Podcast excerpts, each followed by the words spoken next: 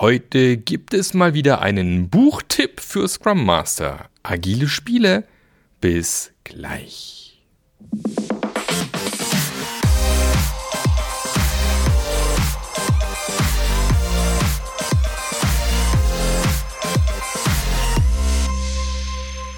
Herzlich willkommen zu einer neuen Episode vom Scrum Master Journey Podcast. Und irgendwie das Jahr startet hervorragend. Ich habe schon wieder Gäste mit dabei. Ähm, und wir werden über spannende Spiele sprechen. Ja, wir lieben Spiele. Überall Spiele und wir spielen heute ein bisschen was. Und zwar habe ich hier den Mark Bless und den Dennis Wagner in meinem Podcast und ich freue mich. Die waren schon mal da, als sie so ein, so ein Faltblatt rausgebracht haben. Jetzt ist es ein richtiges Buch geworden. Jetzt bin ich ganz froh, dass sie es geschafft haben, ein echtes, richtiges Buch zu schreiben. Und ähm, ich würde einfach sagen, der äh, Dennis stellt sich mal kurz vor und dann der Mark. Ja, danke dir, Marc. Jetzt habe ich natürlich eine schräge Situation, lauter Marks um mich herum. Ich den Mark L und den Mark B hier ansprechen. Aber danke dir, Mark L. Ähm, genau, ich bin Dennis Wagner. Ich bin so ein, so, ein, so ein freiberuflicher Unternehmensberater, der versucht, Firmen dabei zu helfen, ihren Kram auf die Reihe zu kriegen. Ähm, das mache ich sehr gerne und schon sehr lange, also deutlich über ein Jahrzehnt. Und ähm, ja, ich meine, Früher habe ich mir vielleicht einzelne Methoden auf die Fahne geschrieben. Das ist schon länger nicht mehr der Fall. Also man macht, was auch immer gerade nötig ist. Ähm, ihr kennt alle den Spruch vom Hammer und dann sieht alles aus wie ein Nagel. Das versuche ich massivst zu vermeiden und demzufolge beschäftige ich mich mit allem möglichen Kram.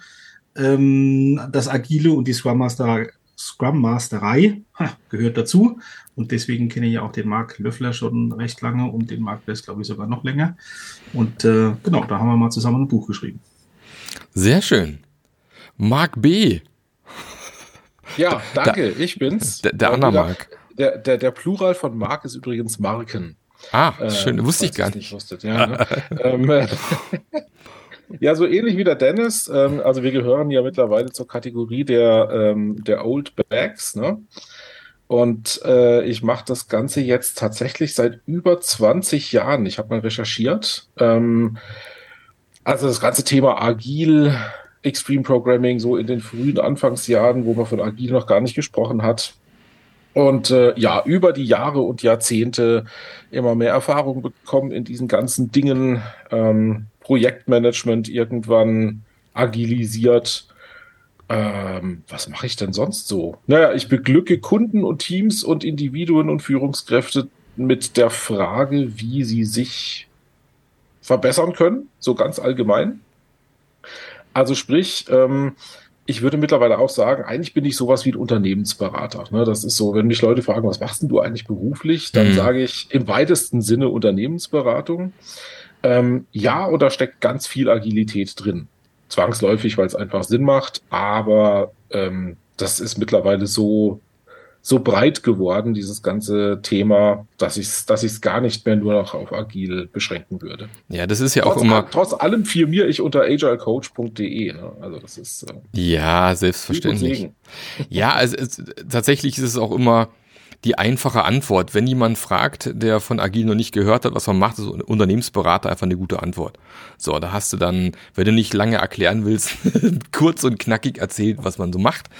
Genau. Ich habe mittlerweile meinen Fokus äh, auf die auf die Scrum Master gerichtet und bin tatsächlich primär äh, unterwegs, Scrum Master dabei zu unterstützen zu richtig guten Scrum Mastern zu werden. Ähm, wie ich es immer wieder sage, für mich ist Scrum Master ein Beruf, den man genauso lernen muss wie jeden anderen Job und jeden anderen Beruf auch. Und wir haben halt in typischen agilen Teams halt irgendwelche Softwareentwickler in der Regel oder manchmal auch Elektroingenieure oder ähm, andere Menschen, die deine Ausbildung genossen haben, irgendwann studiert oder Lehre gemacht haben. Und in der Regel Produktmanager sind oft auch, äh, sagen wir, Product Owner sind oft auch irgendwie gelernte Produktmanager. Oder auch so ein Scrum Master muss dein Handwerkszeug lernen. Und das ist mein Fokus. Und deswegen freue ich mich, dass wir heute nochmal ein äh, fantastisches Buch vorstellen, was aus meiner Sicht in, in, in jeden Koffer eines Scrum Masters gehört. Weil ich glaube, um, um Wissen zu transportieren, sind agile Spiele somit das Coolste, was man aus meiner Sicht machen kann. Erklären kann man immer viel, erleben ist dann doch meistens viel schöner. Aber was ist denn jetzt so, ich habe vorhin schon erzählt, wir haben ja, es gibt ja schon das kleine Büchlein, agile Spiele. Und jetzt ist es ein dicker Wälzer geworden. Was ist denn was ist denn anders? Was hat sich denn geändert? Was ist da, was ist der Mehrwert quasi, wenn ich sage, ich will das Upgrade zum dicken Buch, Dennis? Ah, das ist ganz klar. Das große Buch ist bunt.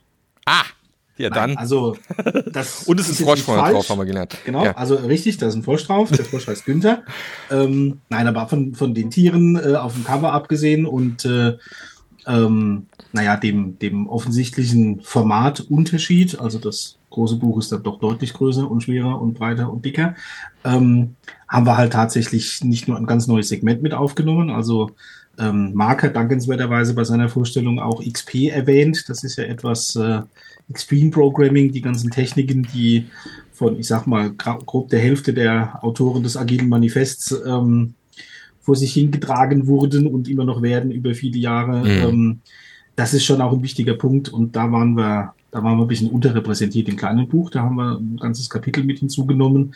Wir haben ein paar Spiele äh, quer durchs Buch äh, generell hinzugenommen. Ähm, wir haben aber auch noch relativ viel an dem ganzen ähm, äh, ja, Beschreibungen verfeinert, Feedback einfließen lassen. Du weißt ja, wir sind ja alle mehr so Leute, die mit diesem Inspect and Adapt äh, in der Gegend rumlaufen und man darf ja schon auch die selbst propagierten Techniken auf sich selbst anwenden. Und dann gab es den einen großen Punkt, in dem wir wirklich ein bisschen gehadert haben. Das kleine Buch ist im November 2019 erschienen. Das war, wie der ein oder andere äh, wahrscheinlich in der heutigen Zeitrechnung ähm, noch nachvollziehen kann, vor Corona und deswegen steht in dem kleinen Buch kein Wort über Remote. Mhm. Und das war quasi ein großes Thema, dass wir das gesamte Material nochmal uns vorgenommen haben und nach dem Gesichtspunkt angeguckt, kann man das remote machen und wenn ja, wie und worauf muss man achten? Mhm. Ja, ist ein ganz wichtiger Aspekt, denke ich auch. Also da sind, glaube ich, einige äh, Trainer und Coaches Anfang äh, 2020 da gesessen und haben überlegt, so verdammt, wie kann ich das ganze Zeug jetzt irgendwie nach online transportieren, wenn ich meine Trainings jetzt irgendwie online machen muss. Und äh, ich habe da auch, ich weiß auch, ich habe mit mehreren Leuten gesprochen und, und geschaut, wie kann man es übertragen, wie kann ich jetzt mein Lego Scrum irgendwie auf äh, mein Miro-Board packen, was nicht so gut funktioniert tatsächlich. Da muss man halt andere Wege finden. Ja, von dem her finde ich super, dass das mittlerweile drin ist. Genau. Marc, was ist für dich? Hast du noch was zum, zum Hinzufügen, was du sagst, das, das, das war mir noch ganz wichtig? Ähm, ja, was was, ein, was ein, für mich einen, einen, deutlichen Stellen, mehr Stellenwert bekommen hat in dem großen Buch, ist das ganze Thema Debriefing und die Frage, welchen Lernzweck verfolgen denn eigentlich mhm. die einzelnen Spiele und Simulationen. Mhm. Ähm, also unsere Agile Games Matrix haben wir da mittlerweile richtig gut ausgebaut. Und die beantwortet halt solche Fragen wie, du hast gerade angesprochen, Lego-Scheine durch die Gegend schieben, funktioniert remote irgendwie nicht so gut. Aber du verfolgst ja mit dem Lego-Steine durch die Gegend schieben irgendeinen bestimmten Lernzweck. Ne? Mhm. Du möchtest den Leuten, keine Ahnung, den Scrum-Flow beibringen oder Continuous Integration oder ne, was auch immer, wozu du das mit Lego machst.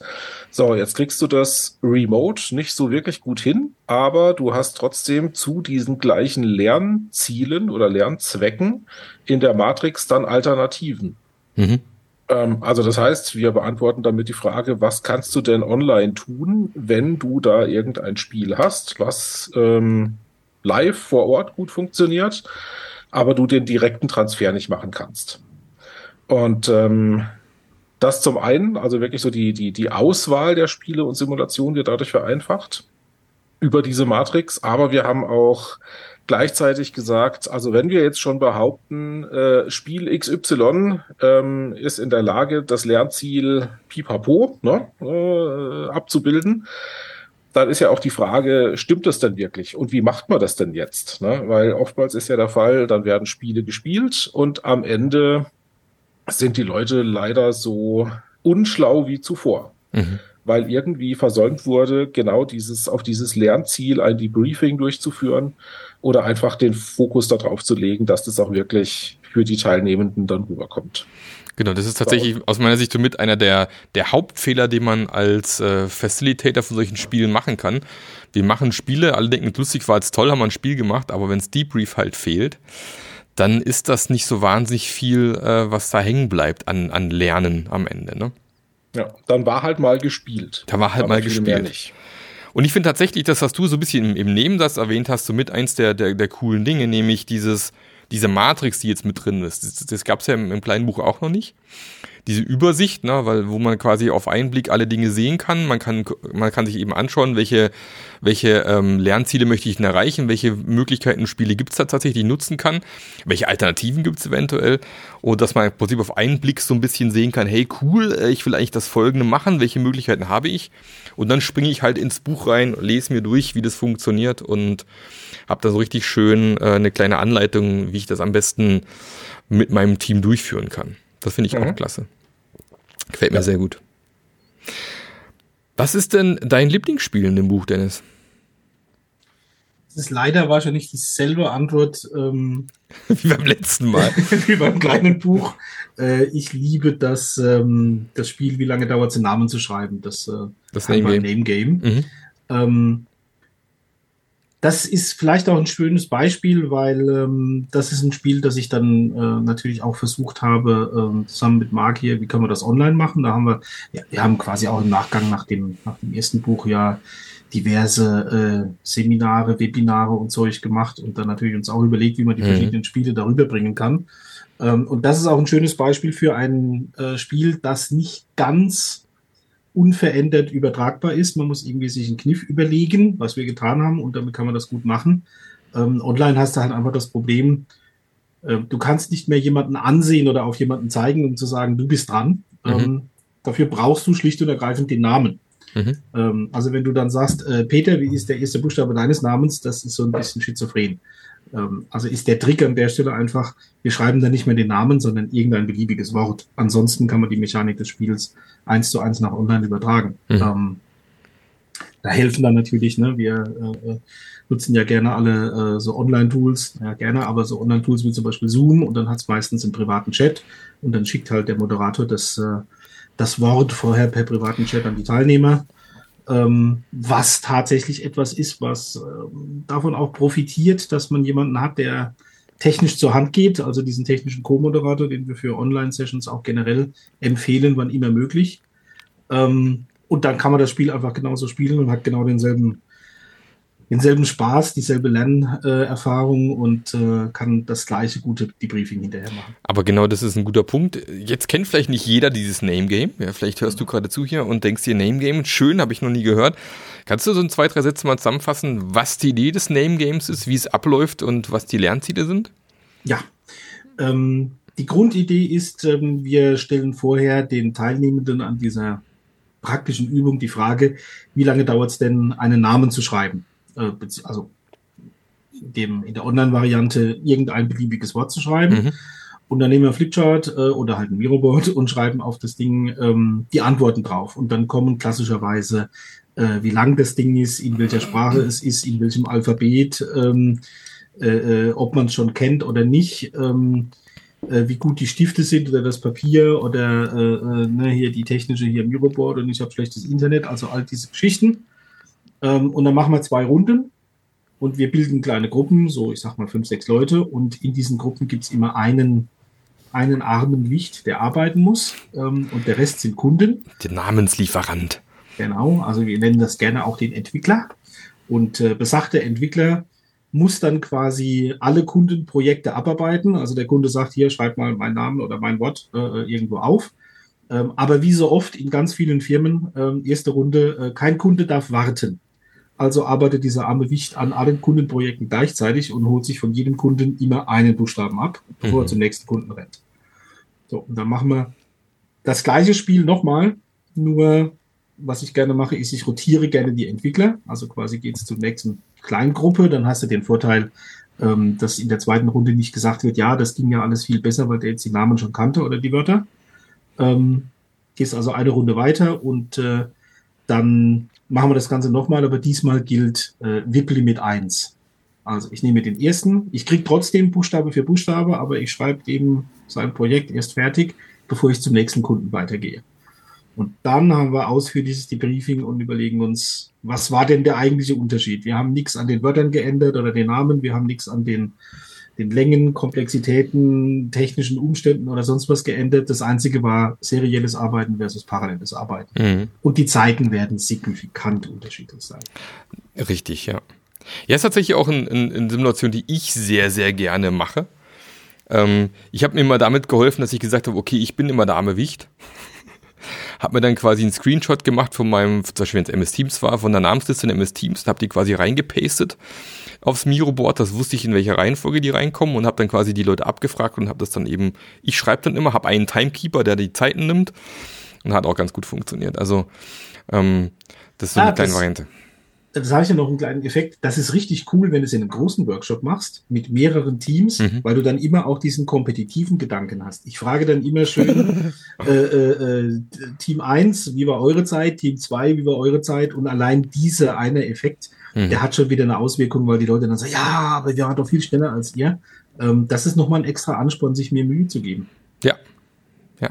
Aber es ist trotzdem immer wieder also das Learning ist eigentlich ziemlich klar und jedem, jedem ist auch dann danach äh, klar, dass hier seriell wohl doch besser ist wie parallel, aber es ist immer noch erschreckend, finde ich, wie oft wir genau das Gegenteil irgendwie in, in verschiedenen Firmen treffen, ne? wo man dann sieht, dass Leute irgendwie in drei, vier, fünf Teams arbeiten müssen an verschiedensten Projekten und sich alle wundern, warum alles so langsam vorangeht. Und dann ist der Druck irgendwie noch höher, weil man noch langsamer ist und dann wird noch ein Projekt gestartet und dann kommt in so ein, so ein, so ein Loop irgendwann rein, wo es alles noch schlimmer wird, ja. Und den zu durchbrechen ist halt extrem wichtig, ja. Ja, interessanterweise, ähm, weil du es erwähnst mit den Projekten, da sehe ich das zwar oft, aber ganz ehrlich, das gilt auch innerhalb eines Scrum-Teams. Mhm, ja, klar. Also wenn alle fünf Leute im Scrum-Team alle am ersten Tag parallel an was Unterschiedlichem anfangen zu arbeiten, dann geht mir erstens die Chance verloren, während des Sprints vielleicht ein äh, äh, Sprint-Backlog-Item durch ein anderes auszutauschen, was ich durchaus tun kann, wenn ich die Dinge in der Reihenfolge durchgehe und die Items gleich groß wären. Ähm, und vor allen Dingen, ja, ja wie sieht's dann aus mit gegenseitigem Helfen? Mhm. in dem Kontext sei wieder auf Ensemble Programming ähm, verwiesen, was man früher mal Mob Programming genannt hat und wir jetzt der Inklusivität halber ein anderes Wort dafür verwenden, aber einfach ähm, ja, der sogenannte Whole Team Approach. Also was passiert, wenn wir gemeinsam an einem Thema arbeiten, statt mhm. alle nebeneinander vor sich hin. Ja, ist auch so ein typisches Thema, ne, dass im Sprint-Backlog an allen Themen parallel gearbeitet wird. Das ist auch so ein typisches Ding, was man oft beobachten kann. Sehr schön. Aber äh, gehen wir mal zum anderen Mark. Donner Mark. Was ist denn dein Lieblingsspiel? Ja, jetzt ähm, im Gesprächsverlauf habe ich mir das gerade nochmal überlegt. also ich würde trotzdem sagen, nach wie vor das äh, Lego City Game, weil ich, wenn ich Leute vor Ort habe, mit diesem Ding einfach so ziemlich alles machen kann, was ich vermitteln möchte oder was das Team gerade braucht oder die Organisation gerade braucht. Ich kann da wirklich vom vom kleinsten, wie arbeiten wir zusammen, wie machen wir eine Retrospektive, bis hin zu, was steckt eigentlich in unserem Portfolio und warum ist das große eine Projekt das wichtigste und alle anderen müssen mal hinten dran stehen. Also ich kann so viele agile Aspekte und Prinzipien da reinbringen und auch dann noch mit Praktiken ähm, anreichern, dass ich das einfach ein, gran, eine grandiose Simulation finde. Ja. Also die geht von, ich mache das mal zwei Stunden, bis hin zu, ich fülle ein komplettes Drei-Tage-Training in diesem Rahmen. Mhm. Also von dem her, ich finde es grandios. Ähm, und mittlerweile muss ich sagen, ich liebe es einfach wieder, Dinge mit Leuten vor Ort in echt zu machen. Ach. Also natürlich, das funktioniert alles auch remote, alles schön. Trotz allem ist es halt was anderes. Ne? Irgendwie ich glaube, dass da, da werden wir bald ein ganz großes Revival erleben von Dingen, die vor Ort stattfinden.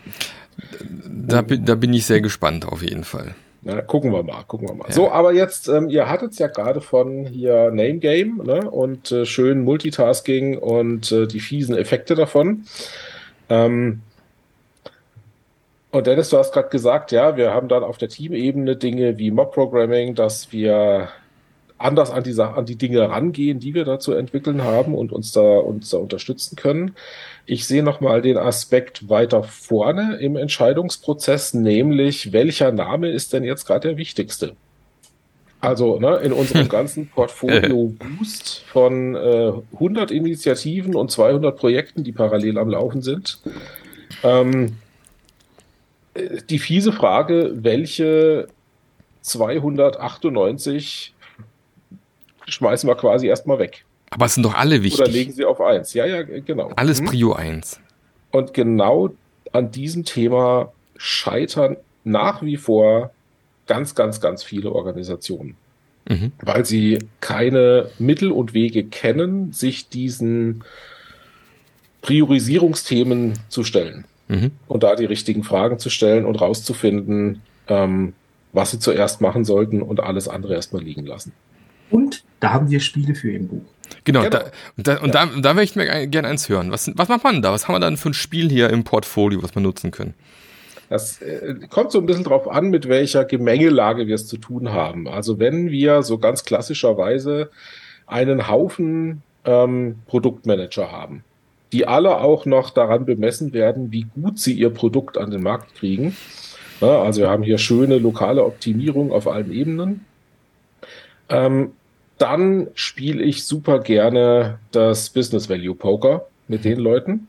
Ich bringe die alle in einen Raum und zwinge sie quasi über dieses Spiel dazu, miteinander zu kommunizieren und sich gegenseitig zu verstehen, warum denn Dinge wichtig sind, äh, sich zu challengen und das dann aber auch zu überführen in ein Spiel, das nennen wir im Buch Epic Builders, was diese ganzen Prinzipien von Cost of Delay und Time Criticality und Risk Reduction und Opportunity Enablement, ne, ähm, alles schönes, äh, wie sagt man, Bullshit-Bingo. Aber so heißen die Dinge, mit denen man sich beschäftigen muss, ähm, um einfach herauszufinden, welche, welche Annahmen stehen denn eigentlich hinter solchen Projekten oder Initiativen und auf was gründen diese Annahmen? Ne, um sich da dann auch wieder zu hinterfragen, stimmt es denn, wenn unser US-amerikanischer Produktmanager behauptet, wenn wir das jetzt machen in den nächsten drei Monaten, dann kriegen wir damit 35 Millionen Dollar Umsatz. Mhm. Das klingt ja erstmal, ne, klingt erstmal gut. So, aber wo kommt denn diese Zahl her?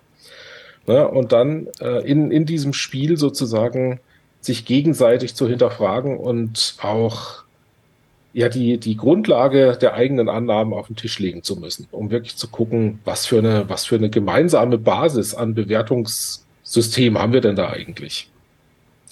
So, und da gibt's regelmäßig ganz schöne Augenöffner und lange Gesichter, weil die Leute merken, ha, tja, also mit irgendeiner so ausgedachten Zahl, die klingt zwar toll, aber da kommen wir irgendwie nicht sinnvoll weiter. Mhm. Klingt auch sehr spannend. Dennis, du willst das ergänzen?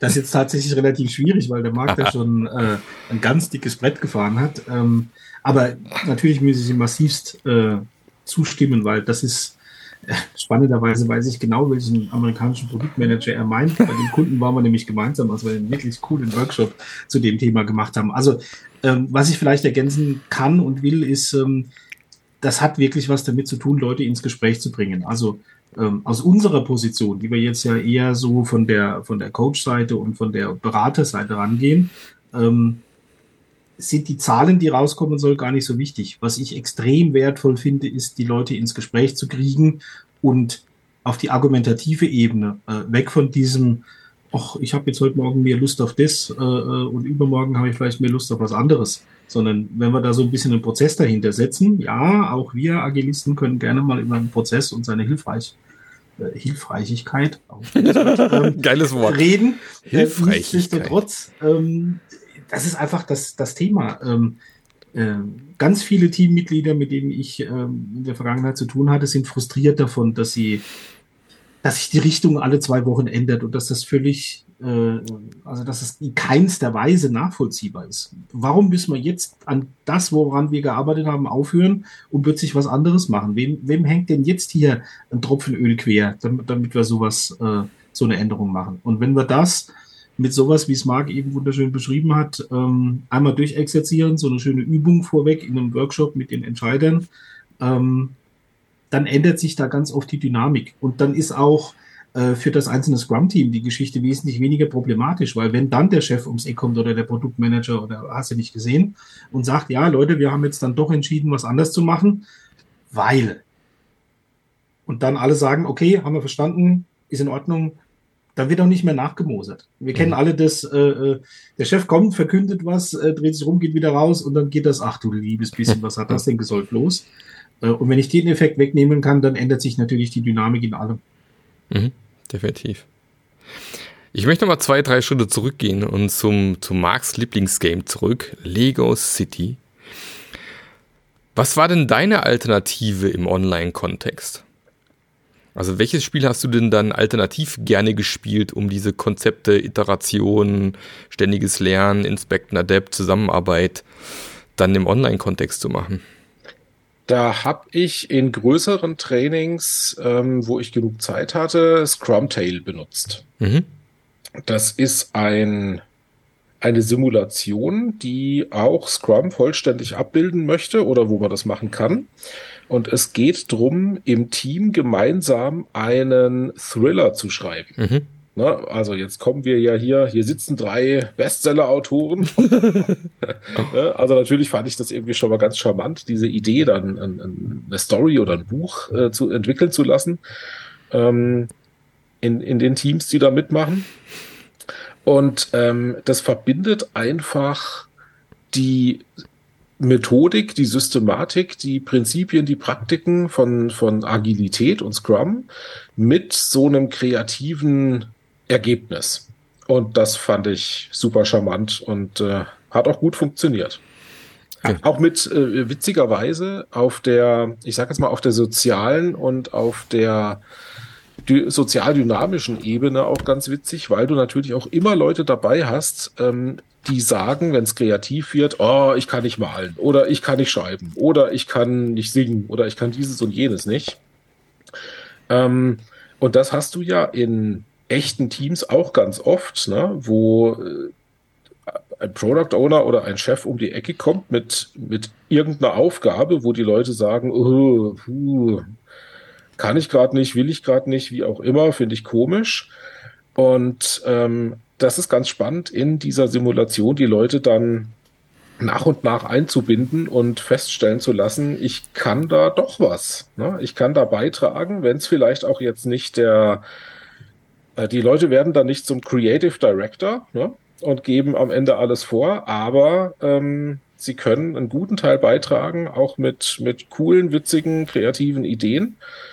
Und äh, das ist eine schöne Erfahrung für die Leute, dann mhm. zu merken, da geht ja doch was. Okay. Auch wenn ich am Anfang große Zweifel und Skepsis hatte. Kleiner Disclaimer, Scrumtail ist äh, in dem Fall aber leider nicht kostenlos. Ne? Man, also höchstens man baut sich selber, das geht natürlich ja, auch. Ja. Es, man braucht eine Lizenz, ja, das ist halt so. Das muss man, das muss man, glaube ich, wissen. Ähm, das ist ein Grund, warum ich mir meinen Scrum-Krimi selber gebaut habe. Ähm, ich habe dann eben bei mir so, so ein ähnliches Konzept gebaut, mhm. in aber einen kürzeren Zeitraum, weil Scrumtail ja doch eher auch ausgelegt ist auf mehrere Stunden ähm, und äh, habe dann meine Teilnehmer einen Scrum-Krimi schreiben lassen, was den gleichen Effekt im Endeffekt hat, aber mhm. das war genau. auch meine Übertragung. Ja, ja, vom ja. Prinzip ist es das, das Gleiche. Genau. Mhm. Harmlos geklaut, wie praktisch alles in unserer Industrie. aber ähm, vielleicht in umgekehrter Richtung dann auch, muss man vielleicht noch ein Shoutout auch an, äh, an den Björn Jensen äh, richten, der uns dieses Spiel äh, sehr schön erklärt und präsentiert hat. Und dann haben wir mit den, mit den Erfindern einen schönen Workshop gemacht und uns das zeigen lassen. Ähm, und das ist schon, ähm, ist schon auch ein Zeichen davon. Also wir haben in unserem Buch auch eine relativ lange Liste von Danksagungen, weil das einfach genau so ein Thema ist. Ich meine, was machen wir denn hier? Wir reden über das Zeug, um, um äh, naja, die Weisheit der mehreren äh, ein bisschen zu nutzen. Und das ist auch ein ganz wichtiges Thema. Also ähm, ich bin ein paar Mal gefragt worden und ich denke, Marc, dir geht das, also Marc B, dir geht das genauso. Äh, äh habt ihr da irgendwelche Spiele drin erfunden? Ähm, einfache Sache. Nein, haben wir nicht. Wir haben sicherlich eigenen Beitrag zu relativ vielen Dingen dabei getan ähm, und, und zusätzliche Erklärungen oder, oder auch mehr Erfahrungsschatz. Ähm, aber was wir halt in vieler Hinsicht tun, ist zusammentragen, was eh schon da ist. Ähm, und das klingt jetzt vielleicht, naja, der eine oder andere findet es vielleicht irgendwie dann, ja, despektierlich. Finde ich gar nicht. Im Gegenteil, ich bin unglaublich stolz darauf, was wir damit auch hingekriegt haben. Ähm, und bin auch unglaublich dankbar dafür, so krass viele gute Tipps von allen möglichen Leuten gekriegt zu haben.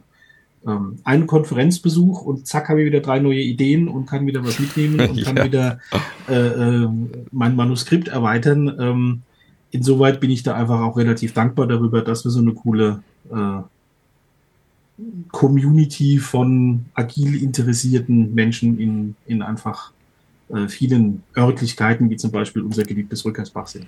Ja, vor, vor allem, das ist, wie gesagt, das ist auch gar nicht, ich, also du hast endlich ein Buch, wo alles drin ist. Du musst endlich nicht mehr auf, was ich, Tasty Cupcakes und irgendwelchen anderen Webseiten rumsuchen, äh, was ist jetzt ein gutes agiles Game, was ich hier machen kann. Und das ist für mich einfach schon, schon allein deswegen danke für dieses Buch und für eure Arbeit, die ihr reingesteckt habt. Weil ähm, es ist einfach total genial, wenn man dieses Ding irgendwo bei sich liegen hat, aufschlägt, was man machen könnte und du hast es halt in einem und nicht irgendwie an 20 Stellen rumsuchen musst. Und das ist halt die, die, die eigentliche Arbeit, die drinsteckt. Wie gesagt, auch mit nochmal ganz klar beschrieben, was Lernziele sind, wie man die vorbereitet, was es ankommt, was man beachten muss was du auch nicht immer zwingenderweise immer direkt irgendwo online findest. Von dem her, ähm, ja, natürlich. Äh, es gibt ja auch diesen berühmten Spruch, äh, es wurde alles schon mal gesagt, nur noch nicht von jedem. Ähm, und es ist, es ist halt nun mal so, wir sehen es auch, auch im Agilen, ganz ehrlich. Ne? Wenn wir, wenn wir uns angucken, da wird ein Framework nach dem anderen durch den Flur gejagt, aber am Ende ist es halt, das wissen wir alle, äh, geht es halt darum, die Dinge, die wir entdecken, daran was zu ändern. Also hier das Adapt auch wirklich auszuführen. Also ich habe immer diese, diese schönen drei Säulen von Scrum, diese Transparency, eine Inspection, Adaption. Ja, dieser Adaption-Schritt ist halt an dem, wo es immer weh tut. Da kannst du zwei Milliarden andere Frameworks auspacken, aber am Ende sind es halt solche grundlegenden Dinge, die halt schon immer irgendwie gegolten haben. Ja, und ähm, von dem her äh, ist es trotzdem total extrem wertvolles, geiles Buch geworden muss ich gerade kurz grinsen, weil du das erwähnst. Ähm, der liebe Mentos hat, äh, glaube letzte Woche auf LinkedIn so einen schönen Post gemacht von der von seiner Beobachtung der sogenannten maßnahmenlosen Retrospektive. ja, sehr geil. Ja, wir haben einfach mal sehr viel, sehr lange gejammert. Kann auch mal schon befreiend sein, aber wenn halt dann nichts bei rumkommt und wir nichts ändern, dann ist halt das ganze Thema Agilität einfach für den Arsch. Sagen wir mal, wie es ist. Ja. Und, und ähm, ist auch einfach schmerzhaft. Das ist einfach dann Käse. Aber gut, vielleicht noch ähm, Thema zum nochmal auf die Person des äh, Facilitators. Aus meiner Sicht gibt es da keine schöne Übersetzung im Deutschen. Moderator ist einfach zu kurz gefasst aus meiner Sicht. Was muss ich denn mitbringen, wenn ich so ein agiles Spiel, egal ob online oder vor Ort, durchführen möchte? Was, was sind aus eurer Sicht so Dinge, wo ihr sagt, also wenn du das richtig gut machen willst, guck bitte auf die folgenden fünf Dinge. Marc. Also du solltest dich auf jeden Fall mit der Thematik deiner Zielsetzung auskennen. Wenn ich zum Thema Continuous Integration irgendwas den Leuten beibringen möchte, dann ist es durchaus hilfreich zu wissen, um was es da geht. Ja, schon, ja. Ne? Also ähm, natürlich kann man viele Dinge, gerade jetzt was Energizer und sowas angeht, ne, das sind ähm, das sind sozusagen Dinge, da muss man nicht viel wissen.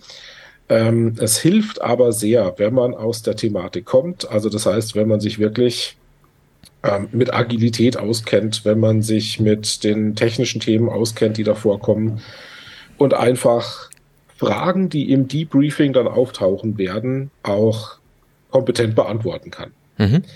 Ähm, und da kommt es auch so ein bisschen drauf an, wenn ich das Ganze jetzt ähm, am Ende sogar verkaufen möchte, ne? wenn ich agile Spiele in ein Training, in einen Workshop, den ich irgendwo anbiete, einbauen will, dann muss ich kompetent genug sein, das auch zu tun. Ansonsten zerreißen mich die Leute. Wenn ich natürlich, ja, ich, ich sag jetzt mal, noch nicht so weit bin, wenn ich da vielleicht noch Unsicherheiten habe, dann ist es idealerweise so, ähm, dass ich ein eine Organisation um mich herum habe, in der ich damit spielen kann.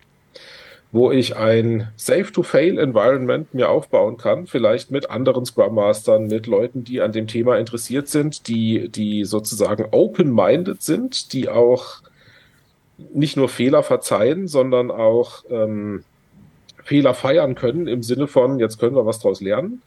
Also wenn ich mir da ein eine Umgebung aufbauen kann, in der ich dann einfach experimentieren kann. Mit agilen Spielen, mit dem Debriefing, mit der Fragestellung, wie funktioniert denn dieser ganze Ablauf und die Moderation.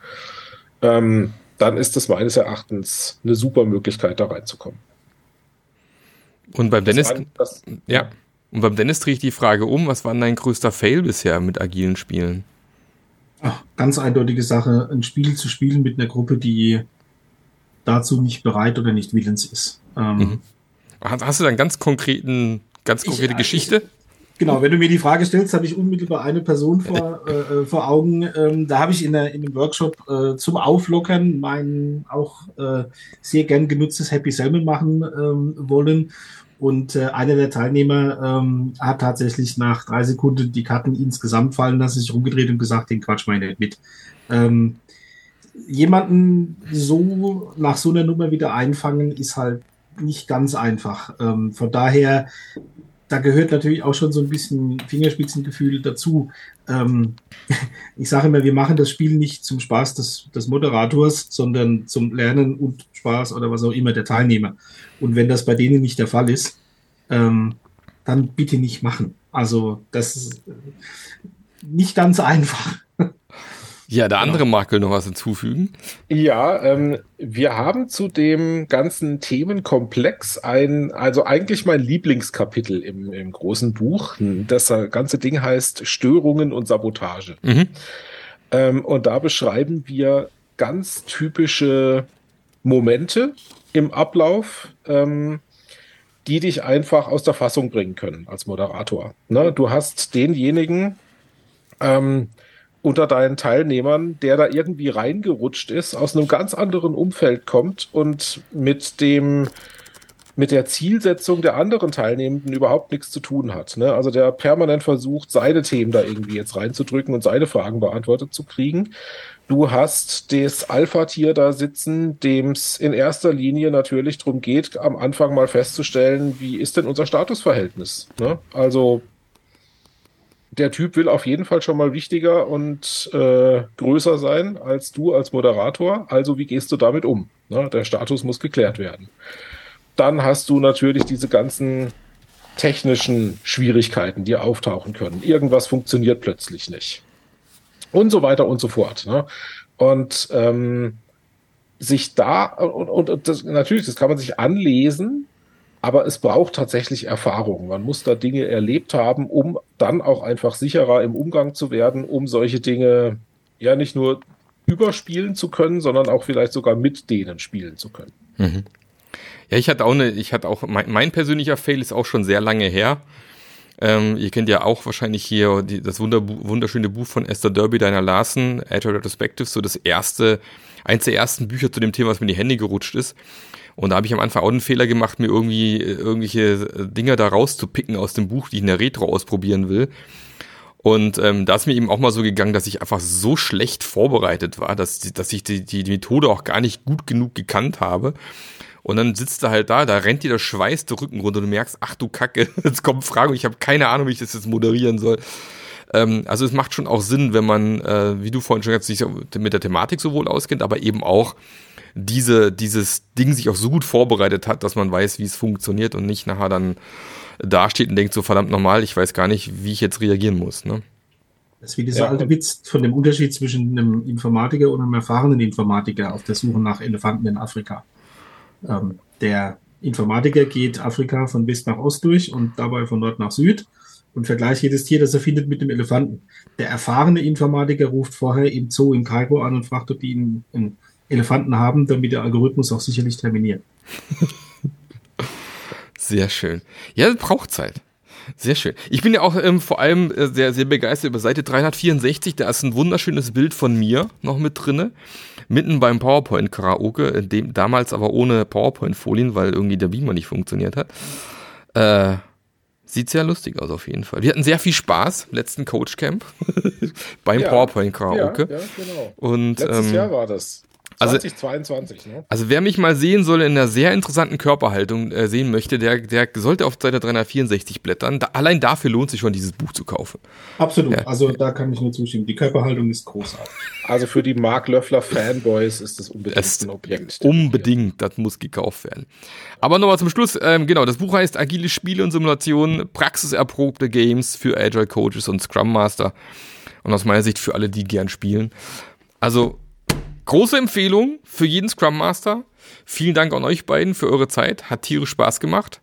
Ich zeige wieder rum wie im Flug, ich weiß, aber wir werden sicherlich nochmal Möglichkeiten finden, nochmal irgendwann eine Runde zu drehen. Und äh, danke ja, euch recht herzlich dafür. Was, was, was, was, was, was los? ich muss noch, ich muss, äh, ähm, letztes Wort, ne, ich brauche das letzte Wort hier. Ähm, nein, ich habe ja gestern ähm, an Armin Löffler, nein, nicht Armin Löffler, Armin Schubert, sorry, hat Armin Schubert getwittert oder geantwortet, ähm, nach dem Buch ist vor dem Buch. Ne? Also wir haben vermutlich dann nochmal irgendwann Gelegenheit, hier wieder zu sitzen und dummes Zeug zu schwätzen. Ja, vielleicht wird es hier noch dicker. Wer weiß. Wir können, wir können ja einfach mal äh, demnächst hier in der Runde äh, sitzen und einfach mal das Mark Löffler Buch besprechen. Das können wir auch machen. Ja, Könnte auch, wenn, können, wir, können wir auch mal machen. Warum nicht? Ja. Warum, ist, warum, müssen wir immer, warum müssen wir immer die Bücher der Gäste besprechen? Ja, das wäre mal ein spannendes, spannendes Umdrehen auf jeden Fall. Sollen wir mal ausprobieren. Super, dann euch zwei vielen Dank. Ich wünsche euch noch einen fantastischen Tag und dann sehen wir und hören wir uns wahrscheinlich spätestens im Juni auf dem nächsten Agile Coach Camp. Ansonsten auch so mal zwischendurch. So machen wir's. Bis vielen zum Dank. nächsten Mal. So Bis zum nächsten Mal. Ciao. Tschüss. Der Podcast hat dir gefallen? Dann sorge auch du für eine agilere Welt und unterstütze diesen Podcast mit deiner 5-Sterne-Bewertung auf iTunes. Und für mehr Informationen besuche www.marklöffler.eu. Bis zum nächsten Mal.